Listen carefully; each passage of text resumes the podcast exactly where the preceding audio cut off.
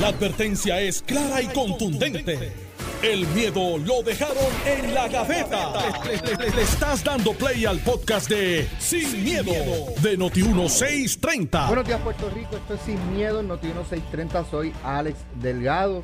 Ya está con nosotros en sustitución de eh, el eh, amigo Carmelo Ríos, José Pichi Torres Zamora. Buenos días, Ale. Buenos días a ti. Buenos días a todos los Radio Escucha. Y espero que Alejandro venga por ahí. ¿verdad?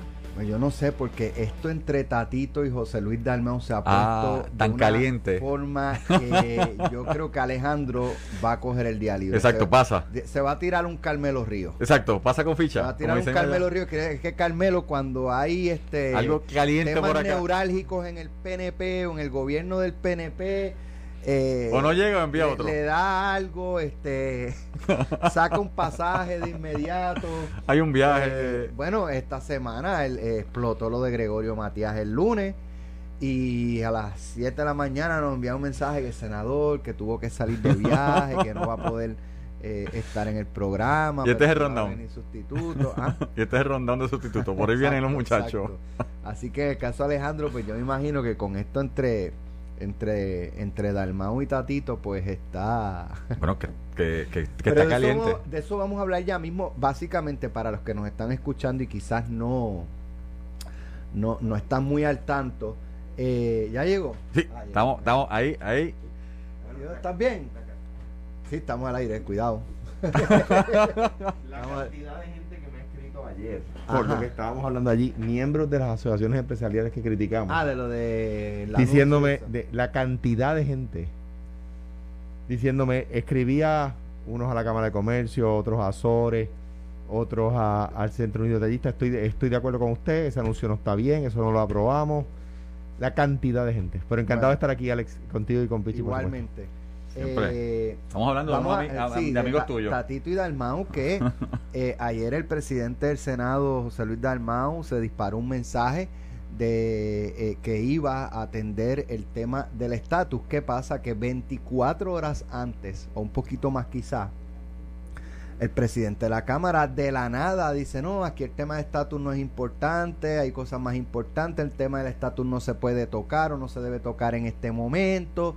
Eh, y entonces al otro día el presidente del partido Y presidente del Senado, y su presidente compañero. del Senado habla de todo lo contrario. Así que Tatito le madrugó y le mató el pollo en la mano a José Luis Dalmao, su presidente del Partido Popular Democrático. Pero eso, Alejandro, estás loco. Yo pensaba que no venías por eso, pero ahora veo que iba, iba así para el micrófono.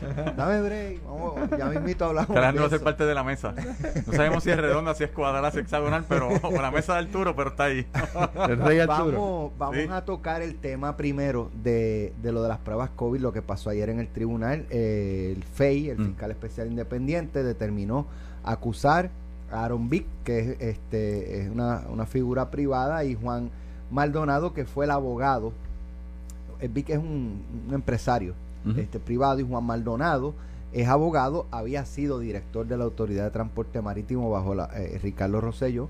Eh, salió en medio de- del escándalo que salen todos los de, la- de la, la autoridad de transporte marítimo y es el- la ineficiencia en el manejo de las lanchas de Vieques y Culebra Eh, pero posteriormente pues se dedicó a, a, ¿verdad? a ejercer la práctica privada Juan Maldonado eh, y no vuelve a aparecer hasta que se da esta, este intento de compras de pruebas COVID de 38 millones eh, de dólares por unas pruebas fatulas a un contratista, un constructor, un constructor, o sea, una persona que, pues, que no sabe de, de pruebas COVID, que no sabe de, de absolutamente nada del tema, eh, pero de, la noche a la mañana ahora vendo pruebas COVID, soy duro en eso, ¿no? Eh, se especulaba que podían ser también acusados funcionarios públicos como Mabel Cabezas, que estaba en el Departamento de Salud, el este coronel Burgo, que Burgo. estaba en manejo de emergencia, manejo me parece. Eh, eh, se habló de Lilian Sánchez, subsecretaria de, de la gobernación, y no recuerdo quién más, pero eh, ningún funcionario público fue acusado o ha sido acusado hasta el momento. El FEI dice que no tiene pruebas para encauzar a estos funcionarios públicos, por lo que eh, la, goberna, la exgobernadora Wanda Vázquez dijo que el tiempo le da la razón y que le deben una disculpa. Le deben una disculpa. a- a- algo que trajo Ramón. Yo me imagino que. algo bueno, que trajo me- Ramón Rosario en el programa Eh. anteriormente es, eh, por ejemplo, cuando Wanda Vázquez eh, intentó eh, o le ofreció, por ejemplo, a, a- la ex esposa de Héctor Ferrer trabajo y todo para que lo acusara, lo señalara como eh, una persona agresiva y, y que cometía violencia doméstica, si Wanda Vázquez le había pedido disculpas a Héctor Ferrer o si Wanda Vázquez le pidió disculpas a todas las personas que refirió y que después no hubo causa. Eh, y un poco... Yo, no había Yo me imagino eso, que en el tema, escuché. yo me imagino que en el tema que tú hablaste ahorita de Tatito del Mau me vas a poner a mí a hablar primero y por lo tanto Ajá. supongo que en este tema vas a poner a Pichi a hablar primero. Vamos, vamos a, vamos a hacer aceptada la sugerencia. Aceptar sugerencia. Recuerda que aquí empezó todo. Cuando yo dije, cuando Alex en este mismo programa dijo, mencionan por ahí que Wanda Vázquez va a correr para gobernador, ¿te acuerdas? Yo salí con aquello de ¿por qué partido? Ajá. Que me costó. Sí. Se Sí, conmigo. sí. Pero, pero, Pero mira- ¿qué, qué te parece primero que se acusara solamente a estas personas? Eh, o sea, si eh, delito se cometió de una parte, de un lado solamente, eh, y, y entonces las expresiones de Wanda Vázquez. Mira, yo te puedo decir, Alex, este, eh, y Alejandro, ¿verdad? Que nos están escuchando, yo que estuve en las pistas, en todas las pistas públicas que se hicieron para eso, desde que el licenciado Juan Maldonado, y siempre lo he dicho, lo conozco eh, hace un tiempo, eh, le dijo a la comisión, porque le, di- le dijo a la comisión que él, que la firma que estaba allí del presidente de la, de la corporación que utilizaron, él la había realizado. Yo le pedí al presidente de la comisión en ese momento, Juan Oscar Morales, que instruyera ¿verdad? al licenciado, que además del licenciado, ¿verdad? que podía acogerse a una quinta enmienda o evitar este declarar porque se estaba autoincriminando porque evidentemente era un delito. Él lo dijo allí. Y lo dijo para récord y cuando llegó eh, eh, el presidente de la, si recuerda, el presidente de la corporación o de la compañía, eh, testificó a puerta cerrada este, y, se- y siempre dijo, mira, yo, yo estoy cooperando, yo voy a cooperar, este, yo no sé qué pasó aquí. Y, y es uno de los testigos. Así que desde el primer momento se sabía que aquí había algo faturo. O sea, en términos de la forma y manera que se hicieron lo, lo- la documentación, en la forma y manera en que se cambiaron los documentos de la corporación en el Departamento de Estado, en las declaraciones juradas que se utilizaron y que el propio abogado firmó por la persona y notarizó, que eso es un canon de ética y entiendo que ya él tiene un re encima de Sí, la práctica. O sea, que que perdió sí. la práctica. Así que lo sabíamos de ese mismo, de ese momento. Ahora, en términos de- del gobierno, eh, y yo, como te dije, estuve allí, yo no vi en un momento, o sea, está el cuestionamiento de cómo 19 millones se movieron, o 18 millones se movieron tan rápido. Porque se movieron bien rápido. 38. 38 millones se movieron tan 38. rápido llegaron a la cuenta de banco en que en 24 horas o Que de menos. hecho, eh, mi, mi recuerdo me dice eh, que es el banco el que detiene la Sí, transacción. porque el, el, eh, si no me equivoco, Oriental. Eh, Esa cuenta donde se depositaron los No se 38 movía millones era una cuenta que pues lo que manejaba eran 20, 30 mil dólares y de momento de repente 38 ven ma- tantos millones, millones y- levantó una y- bandera. Y, y por las leyes federales tienen que levantar el- lo que llaman el red flag y tienen que notificarlo y, y congelan y paralizan. Así que era, era de- por lo menos para mí, que vi las pistas, que los vi a ellos testificar, que tengo una, o sea, una información más allá de, de muchas personas, para mí era, yo entendía que esto iba a pasar. Eh, en términos de las personas privadas que, que fraudulentamente trabajaron con, con, con, documentos, ¿verdad? Y los alteraron, punto. Ahora, en términos de lo que dice la, la exgobernadora, a quien respeto, ¿verdad? Este, durante la tarde, noche de ayer, eh, pues mira, esto yo todavía no entiendo la parte de ella de, pedir disculpas. Mira, en, en el uso y costumbre de gobierno, pues mira, se refirieron unas personas, se mencionaron a otras. En términos de la investigación, sí hubo que citar a personas de su gobierno, este, porque estaban en el, ¿verdad? Estaban dentro de las negociaciones que se hicieron en ese momento eh, para la compra de las pruebas que eran necesarias para Puerto Rico, pero no hacía sentido de la forma y manera que corrieron. Así que, nuevamente, yo creo que como dijo este eh, hace unos, unos muchachos en un momento, este Ramón y, y- y Iván en el programa anterior, o sea, yo creo que la, la y como tú acabas de mencionar, o sea, la gobernadora del mismo modo, si ella pide perdón para unas cosas, pues hay personas que le pueden pedir perdón a Pero ella. el mismo hacerle el mismo reclamo. porque, porque lo que es igual no es ventaja, o sea, vamos. Mira, yo creo que esto es eh, eh, todo un desastre. El tema de las pruebas fue un desastre, fue un descaro. Eh, eh, que em- empezó con el secretario de salud diciendo que aquí no iba a llegar el COVID porque eso era en China y China quedaba muy lejos. Eh, Mm. Rafael Rodríguez Mercado. Sí, o sea, Claro, o sea, di- que digo, no fue Lorenzo ni Mellado. no fue ni Lorenzo, no. No, fue, fue, fue, fue rápido. Fue Rafi, digo, y después vino Lorenzo y manejó el tema muy bien. Un abrazo a él. Eh, y luego Mellado, que lo ha manejado a mi juicio extraordinariamente bien. Eh, al, a- a- a- a- al grado de que somos, que hemos atendido este tema mucho mejor que los Estados Unidos.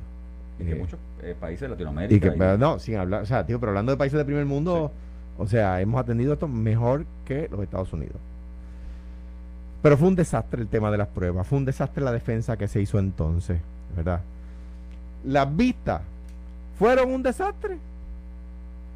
Porque las vistas refieren a 250 mil personas que trabajaban en Fortaleza y a dos de afuera de la fortaleza y el FEI dice, mire, señores, con eso de la fortaleza que ustedes enviaron para acá no hay nada. O sea, lo que envió Juan Oscar al FEI sobre los empleados de fortaleza, el FEI dijo, no, mire, ahí no hay nada, usted no está equivocado.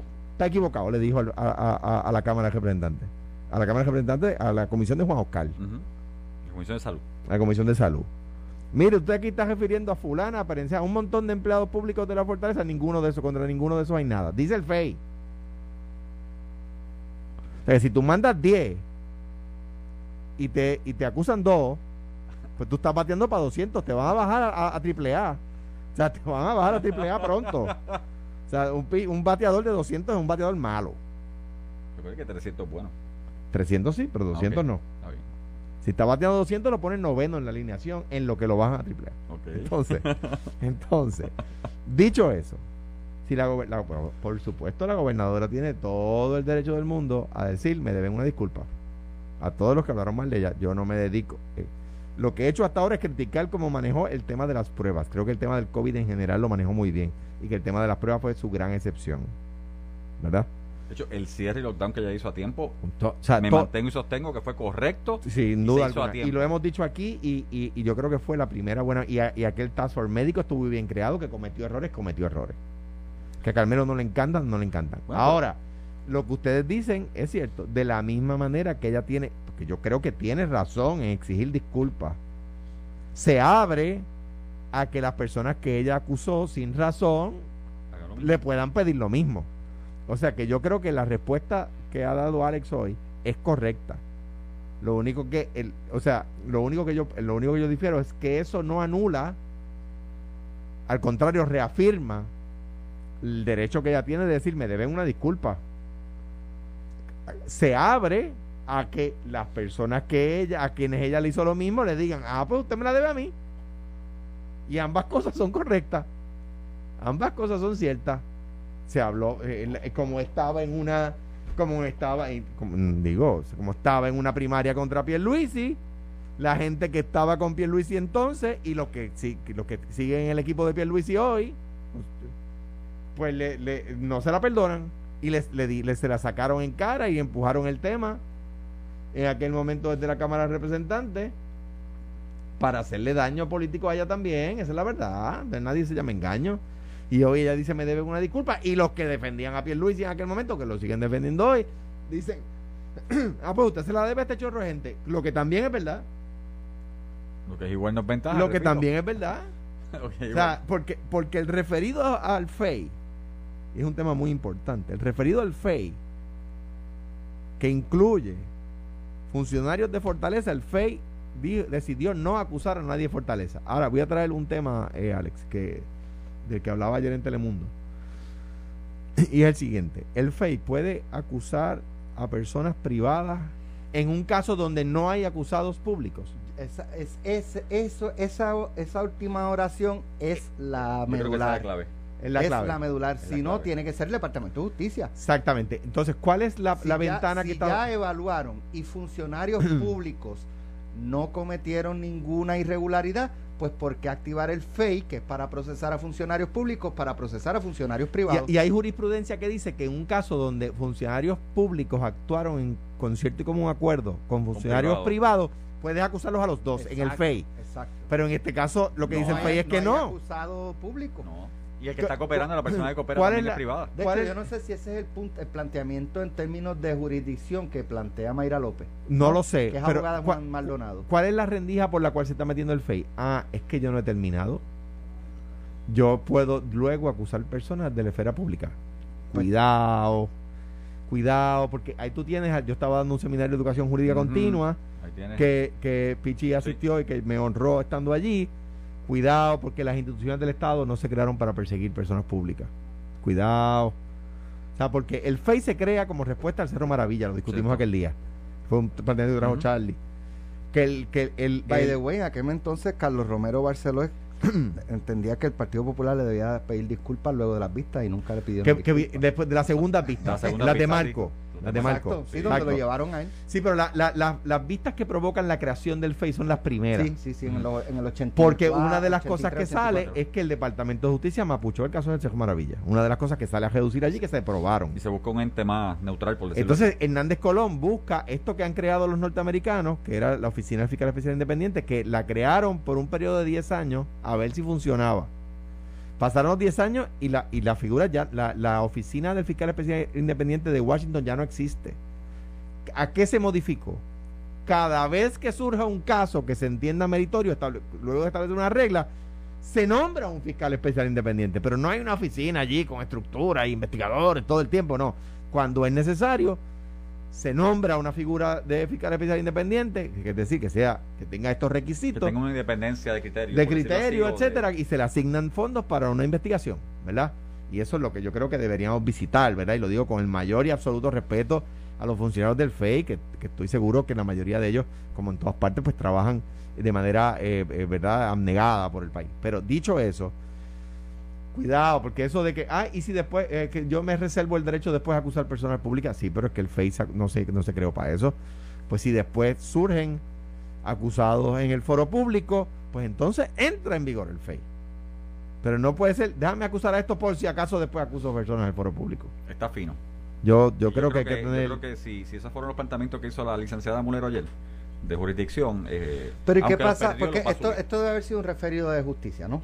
Esto fue al un referido FEI. de la Cámara el- al- a la justicia y justicia dice... El FEI puede referir a justicia. Mira, Atrás. yo no tengo jurisdicción sobre estas figuras Sí, públicas. Tengan ustedes. Sí, que tienen que claro, con eso. claro. No soy yo, eres tú. La Claro. justicia tiene que volver a hacer la investigación, los fiscales de, de justicia. O cualquier pueden lado, utilizar la investigación O- del FEI. Decidir exacto, puede utilizarla y decidir radical. Pero es privado. O sea, ahí es que, ahí es que está la medula. Es privado y no hay nadie de público este, acusado en este momento. ¿Sabes qué Nadie es nadie. O sea, eh, eh, yo creo que está finito. Digo, si la Corte determina que se puede, pues uno respeta la decisión de la Corte. ¿verdad? Pero no fue para eso que se creó.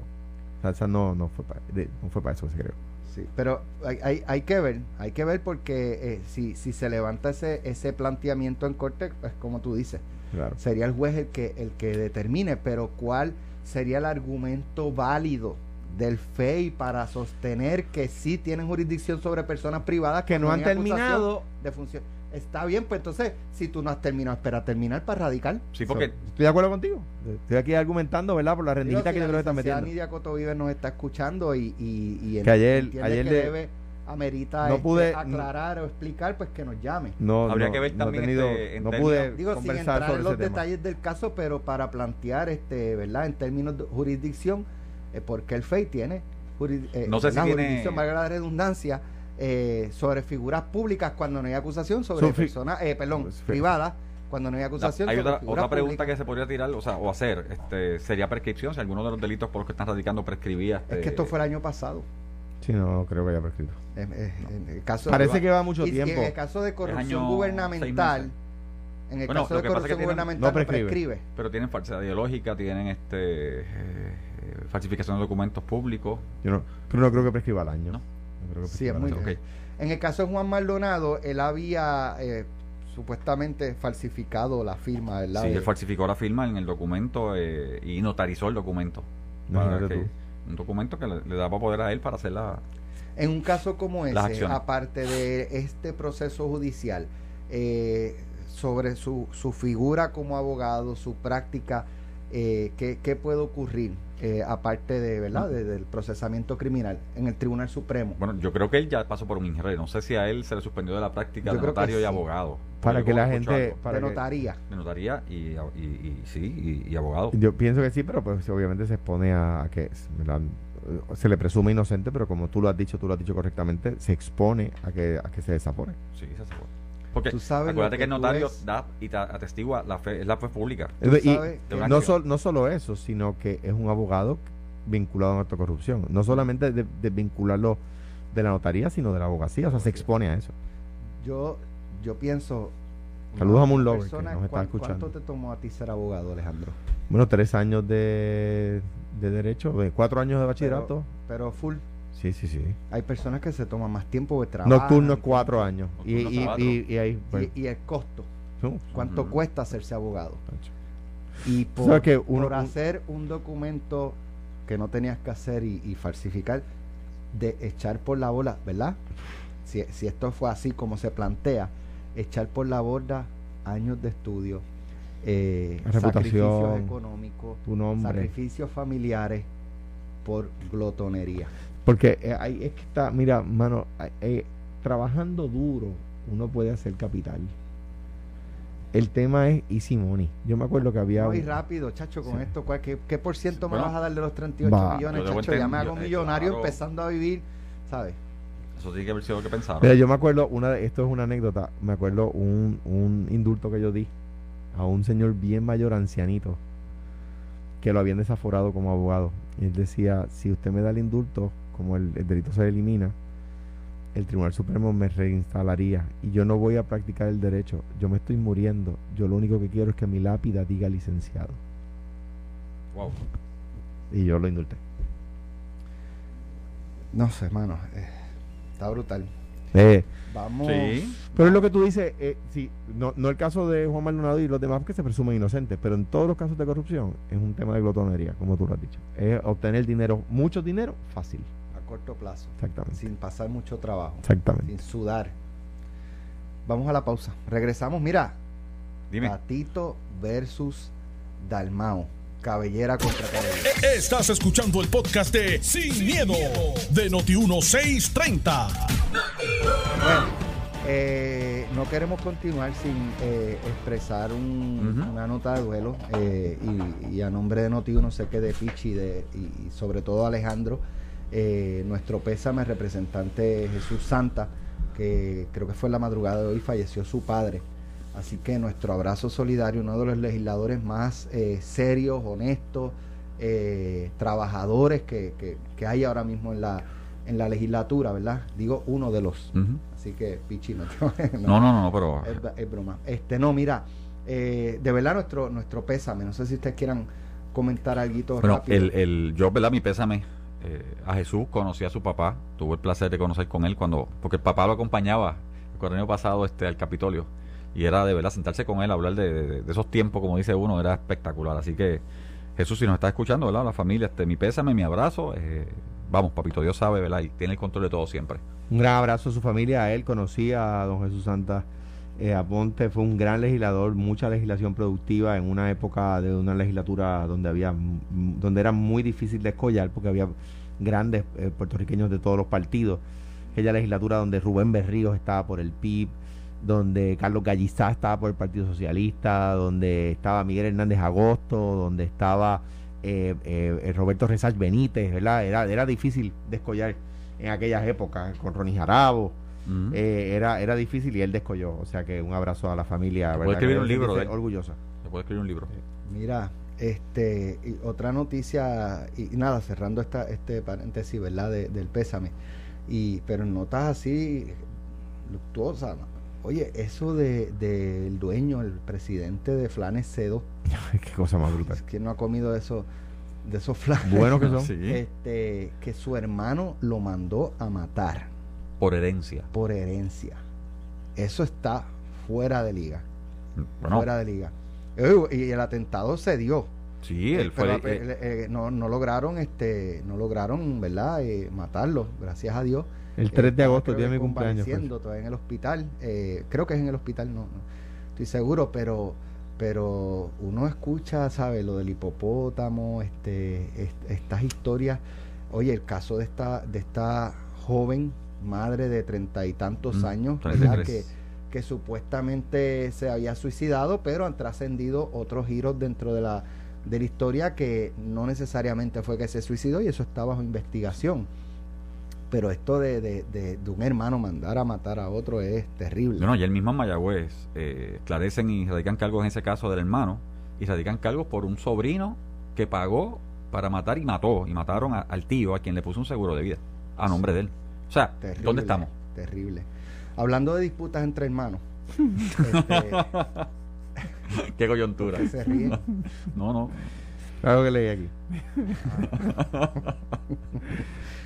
Eh, no sé si vieron que Tatito volvió a madrugar a, su presidente de partido, eh, José Luis Dalmau.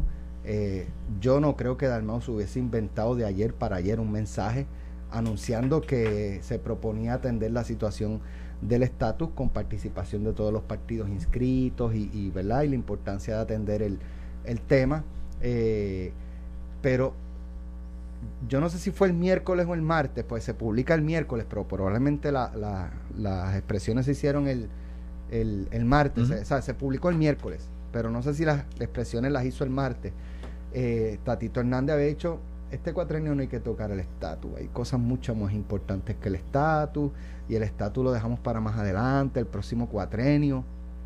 Mm. Y yo decía, cuando yo vi esa nota ayer, yo decía, ayer por la mañana, yo decía, ¿Y de dónde Tatito saca lo del tema del estatus? ¿Quién está hablando de ese tema? ¿Por qué él sale con eso? Y al otro día era que su presidente de partido tenía un anuncio de todo lo contrario a lo que estaba diciendo Tatito.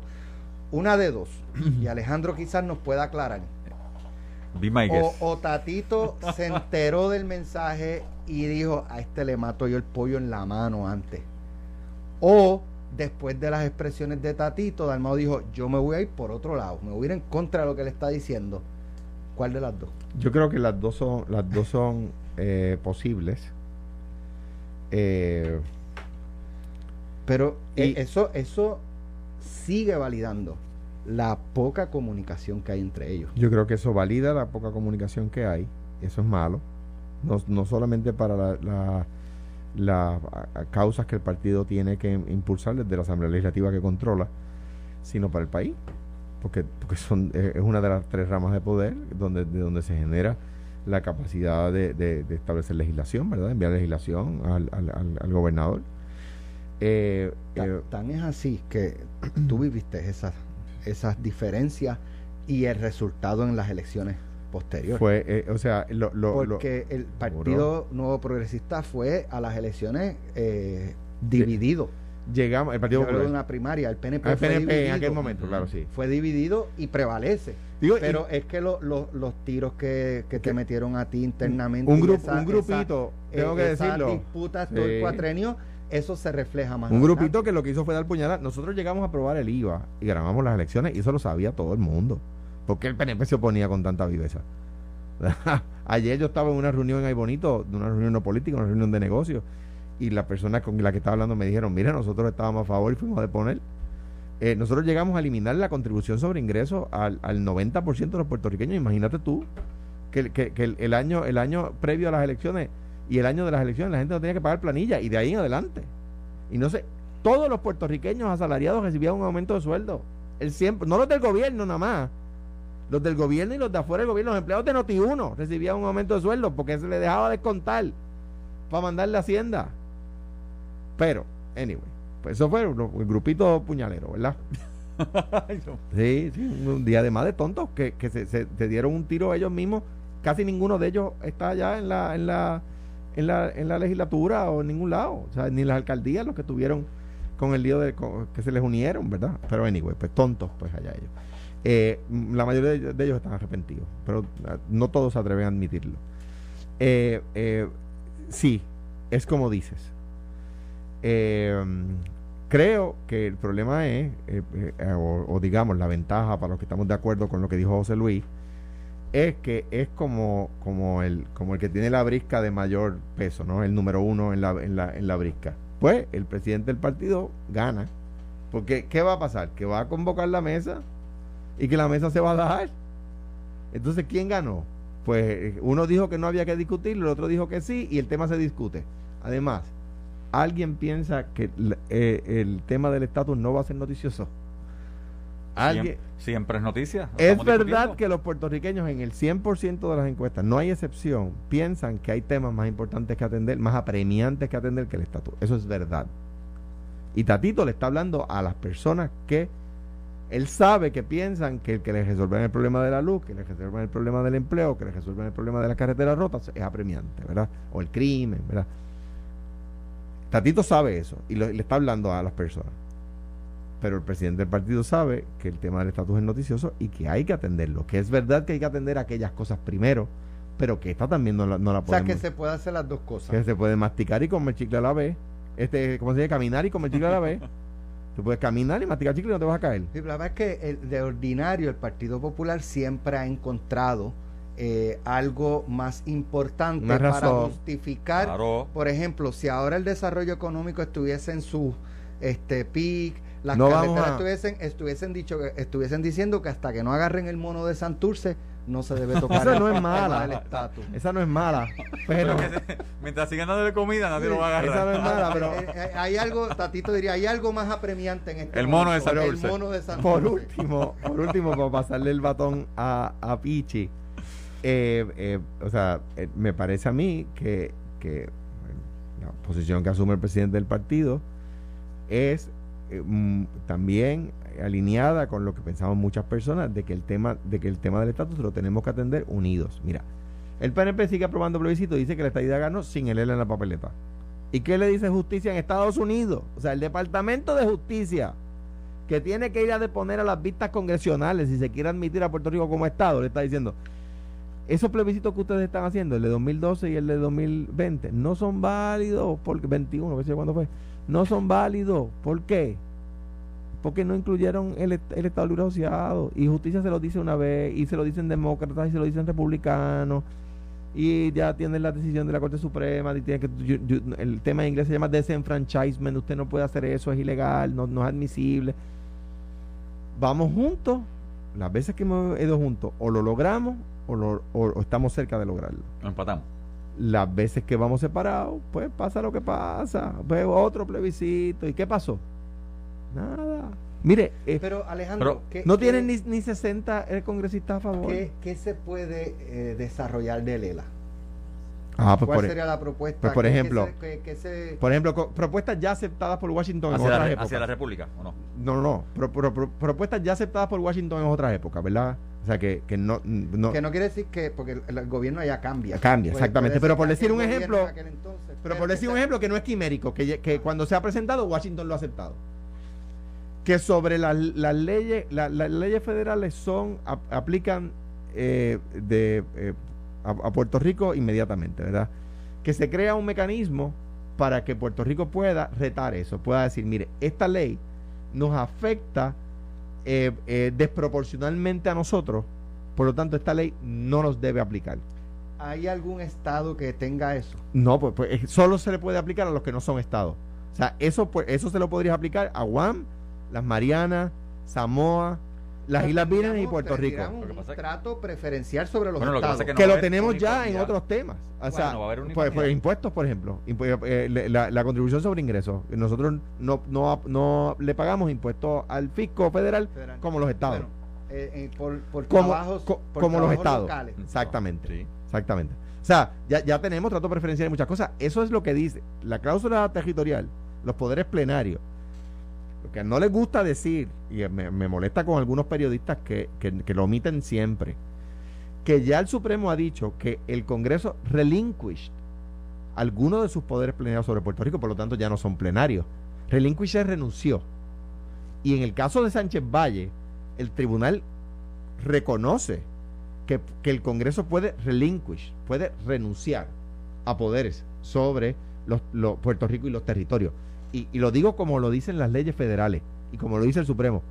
No dicen los territorios, dicen Puerto Rico y los territorios. Pero por lo tanto, como es el Congreso el que puede renunciar ah, claro. y nosotros no podemos renunciar a nada, el poder está ahí. Sí, pero, pero a tu- claro, pero tu pregunta fue que en qué, en un- dime un ejemplo el de la, el de las Y ahí tú- de- contribuciones federales. de, la- de la- un ejemplo de la contribución que ya lo tenemos. Un, un ejemplo donde para donde tu pregunta original fue a dónde puede crecer, un ejemplo donde puede crecer. Correcto. Ah, bueno, pues puede crecer, por ejemplo, que las leyes federales, no todas las leyes federales sean de aplicación automática, que haya un mecanismo que le permita a los puertorriqueños demostrarle al Congreso, mire, esa ley que ustedes acaban de aprobar, que le aplique igual a todos los estados, a Puerto Rico, por ser una isla, por, por la razón que sea, le afecta de manera desproporcional. Y que el- y esto el Congreso, lo- en los 70, el Congreso lo aceptó. Bueno, pero eso fue a los 70. O sea, estamos en el 2021. Perdóname, la lo constitución, de los. Estados, la constitución de los Estados Unidos tiene más de Plantea- 200 lo años y que- sigue en Lo vigor. que te planteaba, lo que te planteó es que un, un congreso hoy no lo, no lo, no, Ah, no, o sea, no, no, porque no, un eh. congreso en el 70 lo aceptó, lo reconoció, No, esto- esto- un congreso en el Eh, 2021 no, pero, pero tú lo me pides un ejemplo y yo busco un ejemplo que sea Pero te demostrado. fuiste para los 70. Es que creo que también el, Bene- que el proyecto de Bene que fue en el 90 también. También estamos hablando de 40 Bueno, eh, pero, 30 pero lo que años. pasa es que desde entonces no hemos ido juntos. Por lo tanto, no te Pero puedo. es que no, no se han puesto juntos pero en el per- PPD. per- no, no, no, no, no. En el PPD hay una división con el tema de sí, pero- Está pero- es plumitas- que dicen, es que no hemos ido Pero lo que, juntos. pero Todavía lo que hay pasa es que tú- liberales. Mira, eh, Alex, si yo te traigo un ejemplo que no ha sido probado, usted me va a decir, ah, pero eso no lo van a conseguir. Ah, pero sabe Dios, te estoy dando un ejemplo que podemos conseguir y que ya en el pasado a Washington ya hay historial en el Congreso donde el Congreso, republicanos y demócratas, han dicho, estamos de acuerdo, que puede volver a suceder. Es- no es una quimera, no es ahí un, una, una, ¿cómo, cómo, se, cómo podría decir? Una un, una estoy, estoy tratando de, tra- de- de traer a la radio una vulgaridad sin que sea una vulgaridad. No, no, no, no. No es una locura mental. Ok. Mira, yo entiendo, obviamente, la posición de Alejandro y tiene que, que- que defenderla, pero en el PNP, básicamente con la mesa, nosotros estamos claros. O sea, la pregunta fue sencilla. ¿Estás a favor de que Puerto Rico se convierta en Estado o no? Eso es una pregunta sencilla, una pregunta clara. justicia no le gusta. Pero, pero una pregunta y el 53% casi de los puertorriqueños dijeron que sí, que es la mayoría. Así que yo personalmente veo más allá. Yo veo cuando, fíjate, cuando Dal- primero, si Tatito le mete un golpe a Dalmau en términos del estatus, pero Dalmau trae un punto y si te das cuenta en el mensaje dijo, y si los partidos que representan las ideologías no quieren entrar a la mesa, buscaremos a aquel que los represente. No sé si viste en el mensaje, lo decía. Pues si el PNP no se sienta en la mesa, ¿qué va a hacer? Buscar a alguien que diga, yo soy estadista, y me quiero sentar allí. ¿Para qué? Para provocar un movimiento antiestadista, para tratar de provocar primaria. Mira por dónde voy. Porque hay que mirar esto más allá. O sea, vamos, no quiere tocar el tema. Lo que está buscando es algún tipo de estabilización dentro de los movimientos estadistas y nosotros estamos Pero claros. Pichi, si, si no tocan el tema es malo. Y si lo tocan también es malo. Ah, no, yo no O sea, tengo problema. de se- acuerdo. yo yo no tengo es que ya problema. le, ya le estás matando el pollo en la mano Pero- igual pero- que Tatito. Pero mira qué fácil es que se unan y yo estoy de acuerdo con Alejandro. Vamos a unirnos todos, ganó la estadidad, vamos todos y la pedimos. Sí, no, pero lo que pasa es que tiene que ganar esta idea en un proceso justo, que no, no- no- es lo que no hemos tenido. ¿Por qué en el plebiscito del 2012 no pusieron Estado Libre Asociado? Ah, porque saben que la, que la marca tiene una buena pro en el público. No, que el Estado Libre Asociado la ya... marca- la marca vende. La- claro, le- no, que ustedes dicen, los PNP dicen que el Estado Libre Asociado no lo quiere nadie. Pues pónganlo en la papeleta, ¿cuál es el temor con ponerlo? ¿Por qué no ponen Estado Libre Asociado? ¿Por qué no? Pues derrótenlo en buena lid. ¿Qué pasa cuando lo derrotan en mala lid? Pues tienen aquí una victoria, celebran, se emborrachan, van a Washington y Washington le dicen, eso no sirve para nada. Ahí no está, no, no tanto la, ¿dónde estaba el Estado Libre Asociado? ¿Dónde está la independencia? Yo, yo sabes que yo, pienso eh, y he analizado que en esta década plebiscitos donde se pusiera el Estado Libre Asociado actual, las posibilidades de, de que la estadidad pudiera prevalecer siguen siendo eh, grandes. Para mí sí, total. ¿Por qué? Porque todo lo que ha ocurrido en el país en los 20 años, aunque ha sido por administración gubernamental, no es tan complicado eh, en, eh, como es eh, impulsar que es parte del Mm. problema es el, el, el ¿cómo es? el estatus y qué sé yo qué eh, Pero, Alex, pero pero yo no sé por qué el PNP o sea yo yo lo Pero- haría pero mira, Alex, vamos a... y, yo se- lo haría. y nuestros reclamos, a cuando depusimos para el último plebiscito, perdón, Sí. Pichi, para el último plebiscito en el que, que como dice Pichi, fue esta idea sí o no, que depu- fuimos de poner Hernández Corona, Aníbal y yo juntos. Le dijimos a Tomás, póngale la, y nosotros participamos. me acuerdo pero Y, y no lo pusieron. miran algo sencillo, o sea, Biden se compromete con Puerto Rico en este proyecto a darnos un montón de dinero, ¿verdad? En términos de programas que no tenemos ahora. Bajo el ELA. Bajo el ELA. Exacto, yo escuché eso de líderes, de líderes del Partido Popular, bajo el ELA, fine. Mira, eso se logró porque, mira, sí, populares y PNP que apoyaron a Biden. Fuimos juntos. ne- negociaron. Claro. mira, negociaron con Biden, candidato a presidente, y ahora se le está pidiendo que cumpla las promesas. Imagínate tu estado que puede votar por ese presidente, pero no solamente eso, tenés congresistas y senadores allí. Mira, hablando fuimos- de, sí, hablando fuimos de juntos, eso es Biden, vieron el video más reciente. Los otros días fue que se quedó dormido en la cumbre de, de cambio climático. Eh, y, y entonces en las pasadas horas trasciende un video donde él termina como de hablar y, se vira y, te extiende la mano para saludar y no había nadie. al No había nadie. Sí. Y entonces él tose, eso fue lo otro cómico. Él tose y se tapa la, boca con la mano derecha. Eh, y entonces baja y empieza a saludar a otros líderes con la mano abierta, con la mano que acababa de taparse la boca para toser sin mascarilla. Sí. Y entonces ya, ya cada vez más se está cuestionando su capacidad para dirigir la nación. Alejandro trae un punto fuera del aire muy interesante. Eh, en caso de que un presidente, llámese como se llame, tenga alguna incapacidad mental, es delito no notificar. No solamente incapacidad mental, una condición que pueda llegar a ser incapacitante, por ejemplo, una condición que lo, pueda hacer, que lo, pueda hacer, lo pueda postrar en una cama. Eh, si el presidente de los Estados Unidos, Dios lo proteja, ¿verdad? A este y a cualquiera, le da cáncer o le da, eh, le da alguna condición que le impida eh, eh, sus funciones motoras, eh, lo tiene que notificar. No es que se tiene que salir. El presidente de los Roosevelt, mire que a mí, que, yo soy fanático de Obama, el, mejor presidente que ha tenido Estados Unidos en los últimos 20 años se llama Franklin Delano Roosevelt, sin duda alguna. O sea, no, es que no tiene comparable. Y tenía su condición. Y tenía polio. O sea, no, no, es que, no es que eso lo saca de la presidencia. Claro, es, el polio lo, lo, lo, amarraba a una silla de ruedas, pero no, no, lo, no lo incapacitaba para dirigirle a la vista está que con de las cosas que hizo Roosevelt. Eh, eh, pero pero es delito no informarlo. sería delito no decirlo. porque pone en peligro la seguridad nacional. a la nación, al Congreso. No, yo no sé, no sé, no sé. Pero hubo un presidente, no recuerdo cuál, pero hubo un presidente que tuvo un stroke sus últimos dos años o tres años, estuvo en Casablanca postrado presidiendo. No recuerdo cuál fue, pero hubo un presidente que sale historia. No lo recuerdo. Yo, por ejemplo, sí recuerdo que eh, W. Bush, eh, Bush hijo, se tuvo que someter a una operación donde eh, lo, lo, tenía anestesia ah, general y dejó a Dick Cheney de presidente. En caso o sea, una carta y la carta se hizo pública. O sea, a mí me tuvieron que hacer un procedimiento eh, que me anestesiaban cuando yo era gobernador y, y, yo, yo, Víctor Suárez lo sabía desde el día antes, estaba la carta hecha, estaba la carta firmada era, era poco invasivo, ¿verdad? Pero me dormían. Bueno, gracias Pichi. Gracias, Alejandro por estar con nosotros. Que tengan excelente fin de semana, que eh, la pasen muy bien todos los amigos que nos están escuchando. Así ah, que mañana no hay programa. Esto fue, el podcast de Sin, miedo, de Noti 1630. Dale play a tu podcast favorito a través de Apple Podcasts, Spotify, Google Podcasts, Stitcher y notiuno.com.